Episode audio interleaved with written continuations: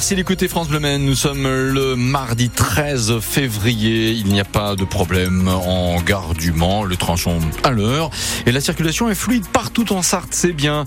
Un, un, mot de météo maintenant, Christelle Caillot. Le temps va rester calme avec un ciel couvert et quelques pluies possibles, nous dit Météo France. Il fait actuellement 8 degrés à Rouillon et Conly.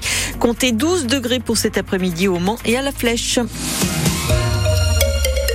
un ancien Premier ministre en Sarthe. Édouard Philippe est en visite dans le département aujourd'hui et demain. Le fondateur du parti Horizon vient rencontrer des élus locaux et aussi des chefs d'entreprise, des professeurs et des agriculteurs. Il a commencé sa visite ce matin dans une exploitation, les bottes aux pieds à José, près de Bonnétable. Il, il est accompagné par Christelle Morancé, la sartoise présidente de la région des Pays de la Loire, a annoncé le week-end dernier qu'elle rejoignait Horizon, le parti créé par Édouard Philippe. Une annonce qui intervient juste après celle de la composition du gouvernement complet de Gabriel Attal. Alors, n'y a-t-il pas un petit peu de déception pour ne pas en faire partie? Non, non, non, pas du tout, répond la présidente de la région, Christelle Morancé. Absolument pas. Je me suis exprimée à plusieurs reprises. Ce n'est pas dans mes ambitions de rejoindre le gouvernement. Euh, J'étais très claire. Moi, aujourd'hui, je suis à la tête de la région des Pays de la Loire. Euh, je suis très heureuse euh, dans ce que je fais. Et encore une fois, j'ai plein de choses à accomplir. Donc, mon, ma seule ambition aujourd'hui, c'est la région des Pays de la Loire. Et je n'ai jamais voulu rentrer au gouvernement. Vous n'accepterez pas de proposition d'Edouard Philippe si jamais il est élu, d'entrer au gouvernement, du coup?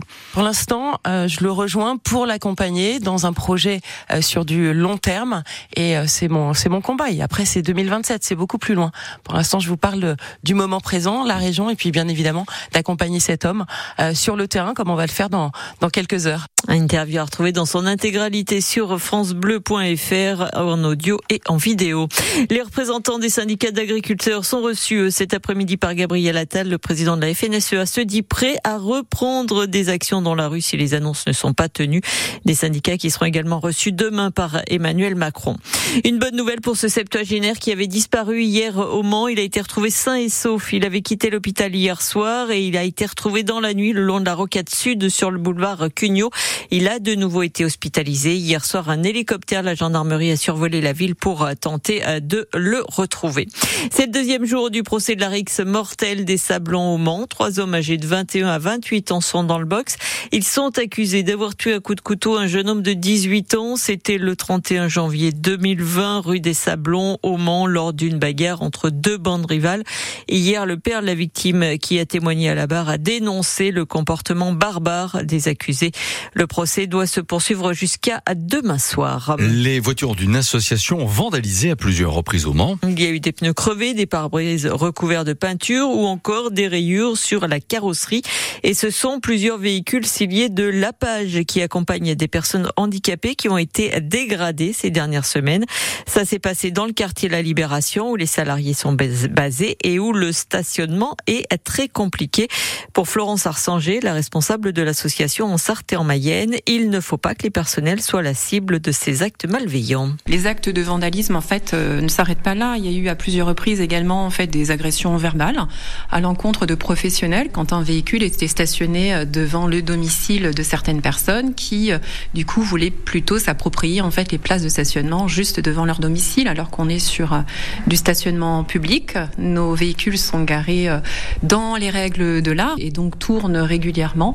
Donc ça, ce phénomène, malheureusement, il est aussi assez ancien en fait. Hein. Les premières mains courantes en fait ont été portées en 2018. Cette actualité, elle s'est accentuée ces dernières années, mais on est vraiment sur un acharnement nous qui dépasse l'entendement. On a une mission d'intérêt public.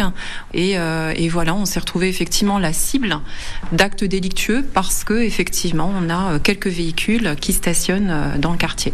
Florence Arsanger, la responsable de l'association de La Page qui accompagne donc les personnes handicapées. Les mobilisations s'enchaînent contre les fermetures de classes en Sarthe. Aujourd'hui, ce sont les parents d'élèves de l'école maternelle Gérard Philippe Darnage qui protestent contre la suppression d'une classe à la rentrée de septembre. C'est un poste d'enseignant en moins qui est prévu par la carte scolaire et aussi la perte d'un poste d'ATSEM. Un rassemblement est prévu devant l'école cet après-midi à 16h30. Les chiffres du chômage sont stables pour le dernier trimestre de l'année dernière. Selon les chiffres de l'INSEE, la France compte aujourd'hui 2,3 millions de personnes sans emploi. 2003, 2023 se termine en stabilité, mais il y a 0,4 points de plus de demandeurs qu'en 2022. Le champ solaire d'Alon va être agrandi. cette zone de 17 hectares accueille déjà 27 000 panneaux photovoltaïques qui produisent de l'électricité depuis 2015 et à l'époque, c'était le plus grand champ solaire de France. Construit sur une ancienne décharge dans la zone du Monet, ce champ va encore prendre de l'ampleur. L'objectif, produire en électricité deux tiers de la consommation des habitants d'Alonne, Alexandre Chassignon. 68% exactement, si l'on compare l'électricité consommée en une année par les 11 000 habitants et ce que produisent les installations photovoltaïques actuelles et en projet. L'agrandissement prévu du champ solaire y est pour beaucoup combiné à l'efficacité des panneaux, pointe Jacques Gouffet, vice-président de Le Mans Métropole et à la tête de la société d'économie mixte Senovia. À surface égale, les panneaux solaires d'aujourd'hui produisent deux fois et demi plus que ceux installés en 2015. À l'époque, sur 15 hectares, on faisait 3500 euh, habitants en équivalence de, consommation. Maintenant, sur euh, trois fois moins, 5 hectares, on fait euh, la consommation de 2400 personnes à peu près. Donc on voit la productivité de ces panneaux qui augmentent d'année en année. Après l'agrandissement, la totalité de l'ancienne décharge sera couverte de panneaux solaires. Pour en poser davantage, Senovia a trouvé des parkings publics comme celui du terminus du Tempo, des bâtiments municipaux et d'autres privés avec l'industriel NTN. NTN va produire une partie de son électricité, une puissance de 3 mégawatts. On va construire ça à partir de l'été pour NTN aussi. Certains toits de bâtiments d'entreprise comme le centre logistique de Carrefour sont plus grands que l'extension du champ solaire. Ils ne sont pas encore équipés. Le projet de plus de 6 millions d'euros est actuellement au stade de l'enquête publique qui se poursuit jusqu'au 15 février. On joue les huitièmes de finale de la Coupe de France de basket ce soir en Antares. Les Sartois du MSB reçoivent Dijon. Le coup d'envoi, c'est à 20h.